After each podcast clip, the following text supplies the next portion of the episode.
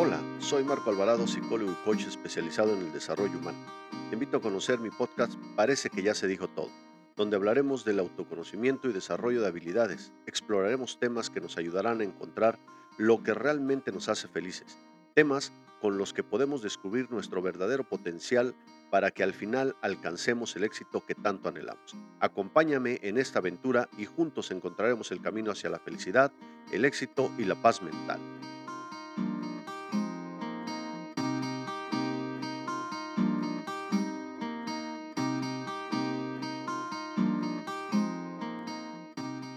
Hola, ¿cómo están? Qué gusto saludarlos nuevamente. Bienvenidos al podcast Parece que ya se dijo todo. De verdad les agradezco el que sigan apoyándonos en este proyecto, por compartir, por dar me gusta, por eh, hacernos llegar sus comentarios y sugerencias. Todo, la verdad es que para nosotros es sumamente importante, por lo cual, pues, nuevamente, muchísimas gracias a todos los que hacen posible que este programa siga adelante. Y bueno, eh, en esta ocasión vamos a hablar de un tema que posiblemente nos puede ayudar en mucho a todos. Vamos a hablar de los propósitos, de los hábitos. Y no importa en el momento en el que te encuentres, ¿no? Tal vez estás empezando el año y te estás poniendo algunos propósitos, ¿no? A, mejorar, o tal vez simple y sencillamente te diste cuenta que es el momento de adquirir algún nuevo hábito y, pues bueno, eh, te das cuenta que, que, en muchas ocasiones a veces eso no, no puede suceder. ¿Cuántas veces no te has puesto a pensar que te pones propósitos y que al final de, del año o al final de un tiempo te das cuenta de que no lograste terminar ese propósito. O por qué muchas veces te das cuenta de que empiezas con mucho entusiasmo, con mucha energía, con muchos ánimos y al final terminas abandonando este, este propósito. Pues bueno, antes de adentrarnos en, en cómo lograr esos hábitos, pues vamos a definir precisamente qué es un hábito. Y la definición de hábito es simple y sencillamente una rutina que se practica de forma regular y en muchos casos pues se convierte en automática. Entendamos que los hábitos pues juegan eh, para los dos lados. Hay hábitos buenos y hay hábitos malos. Y de ahí pues surge la pregunta de ¿por qué buscamos cambiar esos hábitos? Bueno, ¿cómo podemos ir cambiando esos hábitos? Primero que hay, hay que entender que no existe una fórmula mágica para cambiar esos hábitos. Yo eh, en esta ocasión les voy a hacer algunas recomendaciones que considero funcionan o que al menos a mí me han funcionado y apoyándome en, autores como James Clear, que escribió el libro de hábitos atómicos, lo cual es, la verdad es que es un, libro bastante bueno, se los recomiendo mucho si quieren adentrarse más en, este tema de, de, los hábitos. Bueno, es, es común que subestimemos los pequeños cambios, ¿no? Porque creemos que para transformar de manera importante nuestras vidas, pues debemos hacer grandes cambios. Pero los pequeños cambios también generan resultados, o viceversa. Piensen en esto. Un cigarro al día, un cigarro en la vida, tal vez no te haga mucho daño, pero fumar una cajetilla diaria a lo largo, pues va a tener alguna repercusión. Ir al gimnasio un día, hacer ejercicio un día, una semana, no es malo. Sin embargo, si nuestro objetivo es ser una persona sana, pues no bastará. Entonces, es importante que esos pequeños, eh, esos pequeños movimientos pues sean constantes. El éxito es el resultado de nuestros hábitos cotidianos. De hecho, no es, no, el éxito no se obtiene por eh, acciones aisladas que se realizan una vez en la vida. Tus resultados son los indicadores directos de tus hábitos. Más dinero igual a mejores hábitos financieros. Menos peso corporal, mejores hábitos alimenticios. Realmente se han puesto a pensar en cómo quieren que sea su futuro. Y para esto lo único que tienen que hacer es proyectar qué es lo que están haciendo, esas pequeñas decisiones diarias que toman, cómo van a ser en un futuro. Piensa esto. ¿Gastas más dinero de lo que ganas al mes?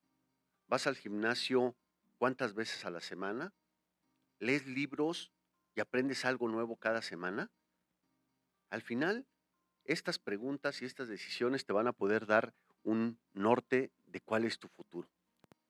Hay una frase de Steve Mer que dice, tú no decides tu futuro, tú decides tus hábitos y tus hábitos deciden tu futuro. Olvidémonos un poquito de las metas y pensemos un poco más en el sistema.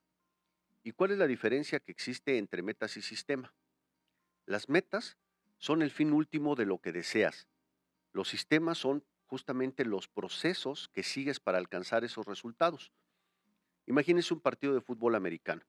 Imagínense que los jugadores entran al campo y empiezan a pensar, oye, eh, ¿cuál, es el marcador? ¿Cuál es el marcador que queremos? Este, tenemos que ganar por 25 a 0. No, o sea, no, no es así como entran. Los jugadores entran pensando en cómo elaborar o cómo ejecutar mejor las jugadas que estuvieron preparando durante toda la semana. Así, evidentemente, será mucho más fácil que el marcador termine siendo favorable a ellos que si están pensando solamente en el, en el marcador. Recuerden que las metas son útiles para establecer una dirección, pero también tenemos que tener cuidado con las trampas que tienen las metas. Los ganadores y los perdedores comparten las mismas metas, ¿están de acuerdo? Los, tanto los ganadores como los perdedores cuando llegan, volviendo al ejemplo del partido de fútbol americano, llegan pensando en que quieren ganar. Entonces, ¿cuál es la diferencia para que uno alcance el éxito y el otro no? Si se dan cuenta, alcanzar la meta puede ser solo un tema de cambio momentáneo. Por ejemplo, restringir tu alimentación para bajar 10 kilos puede ser bueno, pero ¿qué pasa cuando logras alcanzar ese, eh, bajar esos 10 kilos y nuevamente empiezas a retomar esos hábitos eh, que tenías anteriores? Entonces vas a volver a ganar esos 10 kilos que ya habías perdido. Muchas veces las metas no nos dejan ser felices. ¿Cuántas veces eh, al estar pensando en nuestra meta se nos va la felicidad? Porque justamente esto lo que hace es generar cierta ansiedad y esto, al final, se puede convertir en un problema. Si piensas que una vez que consigues la meta vas a ser feliz, muy probablemente te vas a quedar en el camino. Mejor enamórate del proceso. Sé feliz desde el inicio. Los buenos hábitos, eh, como hacer ejercicio, comer sano, meditar, eh, pueden ser o pueden convertirse en una carga o molestia, porque al final lo que estamos buscando justamente es el resultado. Los hábitos negativos como fumar, comer comida chatarra, eh, este, ver televisión en exceso, todos estos, si se dan cuenta, tienen un componente que es el de la recompensa inmediata. Entonces, mientras por un lado, cuando estamos buscando hacer un hábito bueno, pues eh, eh, de repente, por ejemplo, el dejar de fumar, pues decir, sabes qué, oye, ya, ya no fumé hoy, a lo mejor no sientes mucha diferencia en cómo te sientes con respecto de tu salud. Pero a largo plazo, cuando ya tienes seis meses, un año, dos años sin, dejar de fumar, entonces vas a percibir los cambios este, que van a ser mucho más evidentes en, tu salud. El cambiar los hábitos nos resulta bastante difícil, ¿no? Y hay dos razones por las que considero que, que llega a pasar esto. Uno, tratamos de cambiar algo que no es lo que hay que cambiar o tratamos de cambiarlo de manera equivocada. Hay una eh, teoría que, me gusta, que me gusta mucho que habla que la conducta son como tres capas, ¿no? Imaginemos esto. La primera capa se refiere a cambiar la conducta. Esta básicamente se enfoca en cambiar los resultados. Por ejemplo, dejar de fumar, perder peso, leer un libro, hacer ejercicio. Y si te das cuenta, eh, es la mayoría de las cosas que nos ponemos como meta o como propósitos. La etapa 2 o la capa 2 es cambiar los procesos. Este nivel se refiere al cambio de hábitos y de sistemas. Y justamente la mayoría de los hábitos que desarrollamos están en este nivel. Pero existe un tercer nivel que se refiere a cambiar la identidad. En este nivel lo que se espera es que cambies tu visión del mundo, que cambies tus propias creencias limitantes, la imagen que tienes de ti y la imagen que tienes acerca de los demás. Las tres capas de la conducta al final lo que busca es los resultados, se trata de lo que obtienes, los procesos, se trata de lo que haces y la identidad, se trata de lo que crees. La mayoría de las personas comienzan a cambiar hábitos enfocados en lo que quieren alcanzar. Esto les conduce a hábitos basados en metas o en resultados. Lo ideal sería que construyéramos hábitos basados en un cambio de identidad con ese tipo de cambios comenzaríamos a enfocarnos más en lo que queremos ser o lo que queremos llegar a ser. El verdadero cambio de conducta es un cambio de identidad. Puedes iniciar un hábito porque tienes mucha motivación al adquirirlo, pero la única razón por la cual lo mantienes o lo cultivas es porque se convierte en parte de tu identidad. Cualquiera puede convertirse eh, o puede ir convencerse de ir un par de días al gimnasio o de comer saludable un par de veces, pero si no cambia tu sistema de creencias tras esa conducta, será muy difícil que lo puedas mantener. Entonces, ¿cuál es la verdadera meta? Y piensen en esto. La meta no es leer un libro. La meta al final es convertirse en un lector. La meta no es correr un maratón. La meta final debería de ser convertirse en corredor. La meta no es tocar una guitarra. La meta es convertirse en músico. Algo muy importante es que tus conductas suelen ser reflejo de tu identidad. Lo que haces es un indicador del tipo de persona que tú crees que eres. No es importante si es consciente o inconsciente.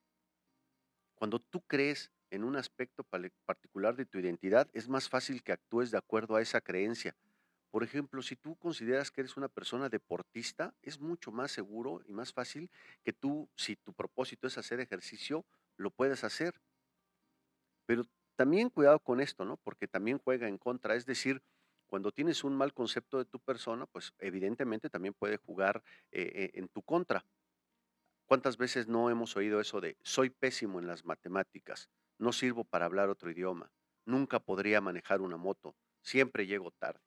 Imagínense cuánto eh, toda la vida o tantos años te has repetido esa, esa historia pues terminas aceptando ese hecho. Y lo peor es que crees que es parte de tu personalidad y hasta defiendes esa postura evitando contradecirla, ¿no? Entre más profundos estén esos vínculos a tu identidad, las acciones y los pensamientos serán mucho más difíciles de cambiar. Al final del camino, la verdadera razón por la que muchas veces dejamos de cumplir los hábitos es porque la imagen que tenemos de nosotros mismos se interpone en el camino. Para avanzar necesitamos dejar el pasado atrás, todas esas creencias, todas esas costumbres que tenemos, tenemos que dejarlas ahí atrás y seguir adelante. Para lograr una mejor versión de nosotros mismos es necesario que, revisemos constantemente, eh, constantemente esas, esas este, eh, creencias que tenemos y actualices y amplíes tu identidad. Un hábito, al final, es simplemente una conducta que se repite lo suficiente para volverse automática. Y fíjense, el propósito principal de los hábitos en realidad es resolver problemas de, de la vida cotidiana utilizando la menor cantidad posible de energía o de atención. ¿Por qué es esto, no? Porque, porque eh, es, como parte de la, de la naturaleza humana. Eh, Charles Duhigg tenía, o, él mencionó que había un proceso que era mucho más fácil hacer o crear hábitos y lo dividía en cuatro pasos. Era señal, el anhelo, la respuesta y la, y la recompensa. La señal consiste en darse cuenta de cuál será la recompensa. El anhelo consiste en desear obtener una recompensa. La respuesta consiste en obtener la recompensa. Perseguimos las recompensas porque eh, nos sirven para dos propósitos, nos satisfacen y nos enseñan. En resumen, la, la señal pues evidentemente desencadena el anhelo, el anhelo motiva a la obtención de la respuesta y nos brinda una recompensa. Y la recompensa pues satisface al anhelo y finalmente queda asociado con la señal, que es la que desencadena este, este ciclo. Eh, James Clear, en, su libro eh, de hábitos atómicos, eh, sugiere que justamente apoyándonos en el ciclo de los hábitos de señal, anhelo, respuesta y recompensa, se puede construir lo que él llama las cuatro leyes del cambio de conducta. Y estas nos pueden ayudar en gran medida a lograr estos objetivos, ya sea para crear un buen hábito o para eliminar un mal hábito. Las cuatro leyes de la conducta o las cuatro leyes del cambio de conducta son simplemente pues, al final un conjunto de reglas que podemos utilizar para construir estos mejores hábitos. ¿Cómo podríamos construir un mejor hábito? Pensemos en la primera ley, la señal. Para hacerlo, tendríamos que hacerlo más obvio. La segunda ley, el anhelo, hay que hacerlo más atractivo. La tercera ley, la respuesta, sería hacerlo más sencillo. La cuarta ley, la recompensa, sería hacerlo más satisfactorio. ¿no? Evidentemente también recuerden que estamos hablando que esto nos puede servir tanto para crear un nuevo hábito, un buen hábito, pero también nos puede ayudar a eliminar un mal hábito. En este sentido, lo único que tenemos que hacerlo es a la inversa. La primera ley, la señal, en vez de hacerlo obvio, hay que hacerlo invisible. La segunda ley, el anhelo, en vez de hacerlo atractivo, hay que hacerlo poco atractivo. La tercera ley, la respuesta, en vez de hacerlo sencillo, hay que hacerlo difícil. Y la cuarta ley, la recompensa, en vez de hacerlo satisfactorio, hay que hacerlo insatisfactorio. Ahora, siempre que pienses en, cuáles son los cambios que te gustaría hacer y cómo, cuáles, cuáles serían tus propósitos, siempre hazte estas preguntas antes de empezar. ¿Cómo lo puedo hacer obvio? cómo lo puedo hacer atractivo, cómo lo puedo hacer más sencillo y cómo lo puedo hacer más satisfactorio.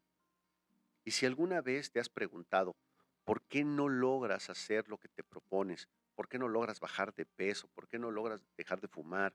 ¿Por qué eh, no puedes ahorrar dinero?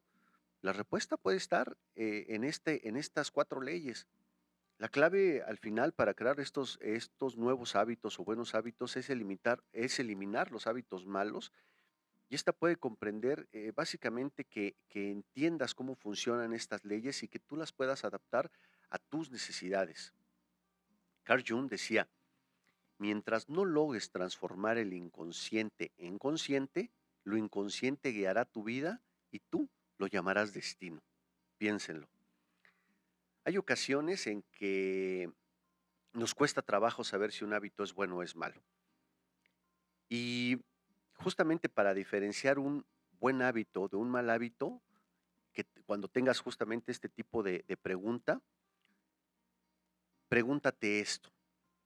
¿Esta conducta me ayuda a convertirme en la persona que quiero ser? ¿Este hábito es un punto a favor o en contra de lo que yo quiero reflejar? Y si puedes darle respuesta a, estas preguntas, seguramente te vas a dar cuenta vas a ser mucho más consciente de que si un hábito es bueno o es malo. Ahora bien, te voy a dar algunos consejos eh, de cómo construir un nuevo hábito. Lo primero es, cuando creas un, cuando quieres crear un hábito, crea un plan específico de cuándo y cómo vas a comenzar dicho propósito. Hay muchos estudios que dicen que si haces esto, la probabilidad de que logres conseguir este, este hábito es mucho mayor. hay, hay, una, hay una pequeña, un pequeño ejercicio, una reglita que te puedo recomendar, agarrar una hoja y, y poner yo haré la conducta, es decir, eh, ejemplo, yo haré ejercicio. Luego, alas el horario. ¿En qué horario? No? Yo haré ejercicio por las noches. ¿En qué lugar? ¿No? Ah, yo haré ejercicio en las noches en mi casa o en el gimnasio. Esto te va a ayudar al final a que aquellas cosas que te distraen o que, o que te hacen que pierdas el foco de lo que tú quieres lograr, te, te distraigan y te vas a estar mucho más concentrado en lo que tú quisiste. Hablemos un poquito de la primera ley. Es muy importante que para que nosotros logremos esos objetivos, el medio en el que te rodea, tu contexto social o donde vives, te recuerde o te señale cuál es tu objetivo y a su vez te aleje de las cosas que quieres evitar. Esto hará mucho más fácil que logres los cambios.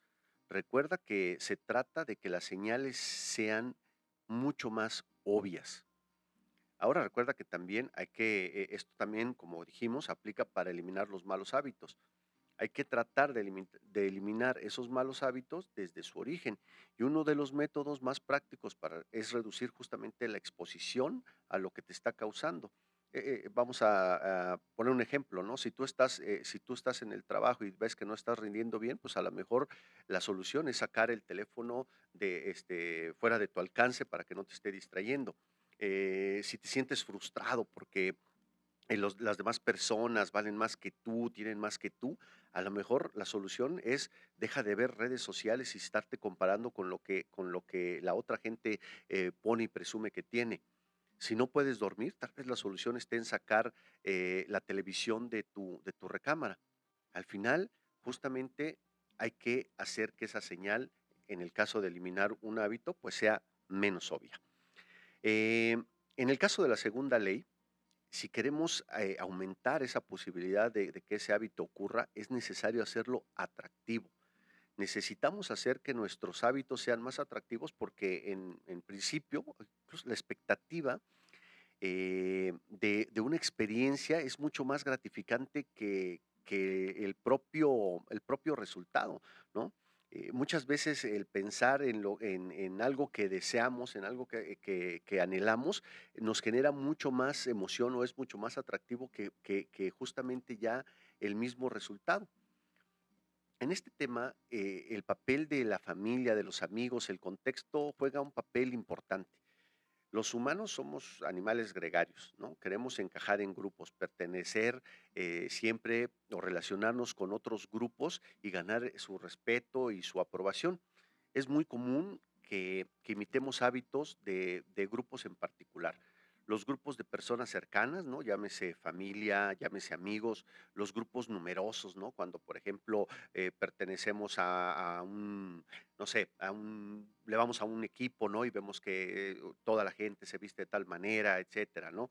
Y los grupos poderosos, ¿no? Esos, esos grupos que, que, al final tienen una influencia muy grande en lo que, en lo que se hace en, en un país, en una zona, ¿no? Entonces, normalmente estamos tratando de, de imitar o de pertenecer a ese tipo de grupos. Esto justamente refuerza la segunda ley del cambio de conducta, haciendo que los, los hábitos sean más atractivos.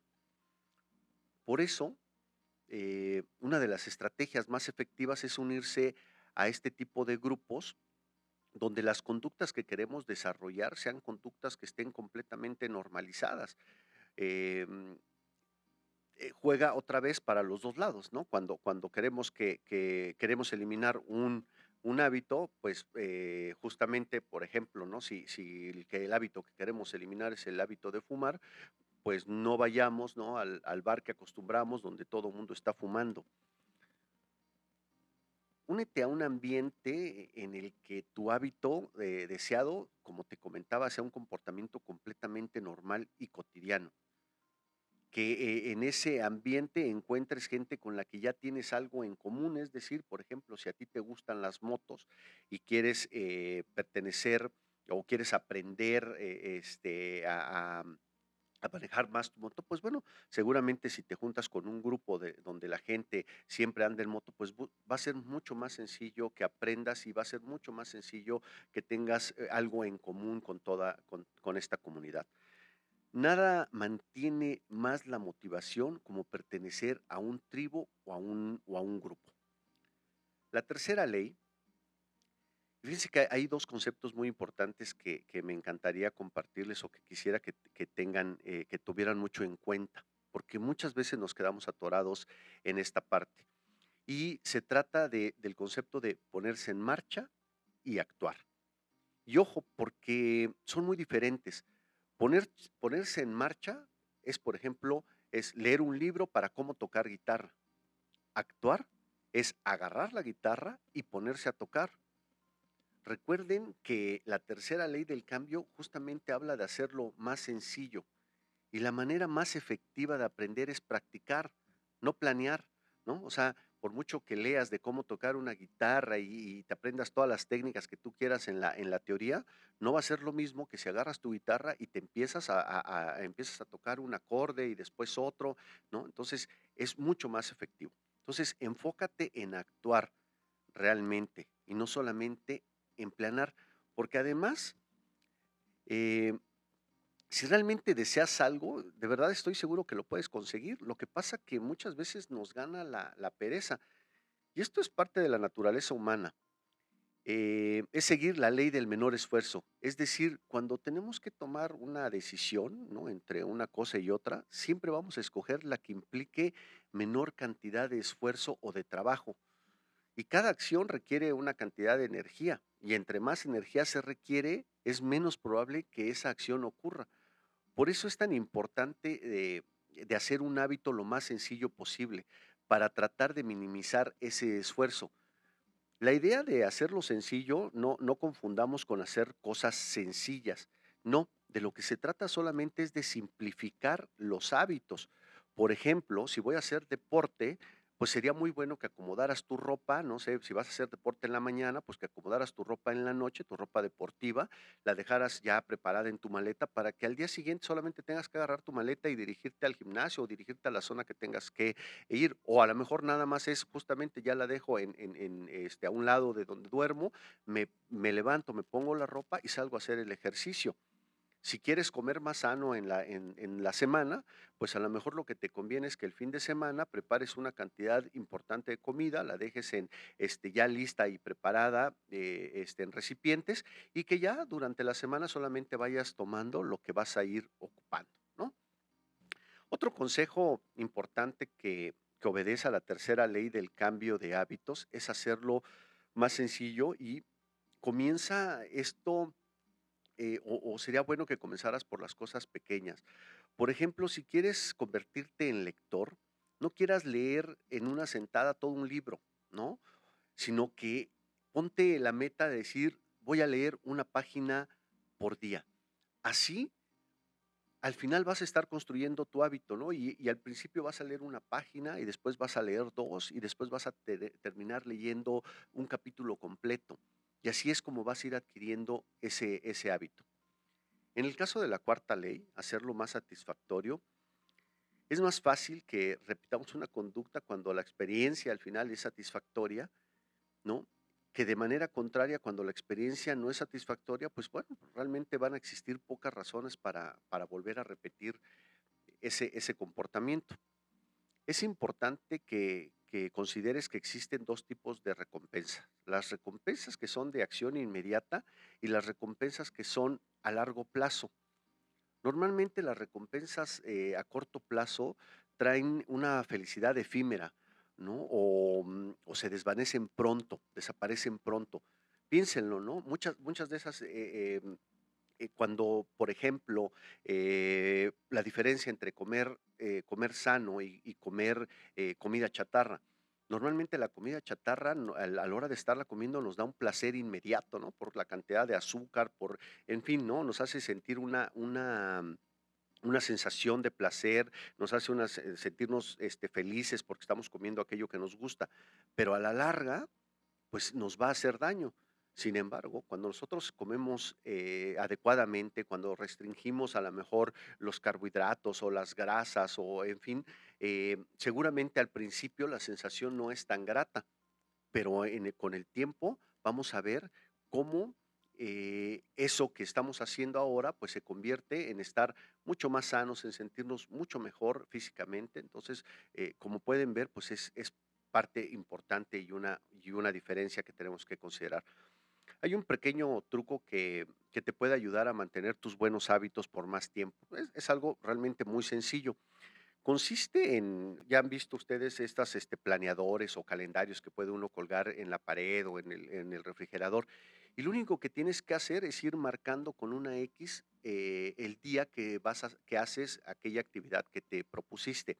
Y hay dos efectos en esta, en esta técnica, ¿no?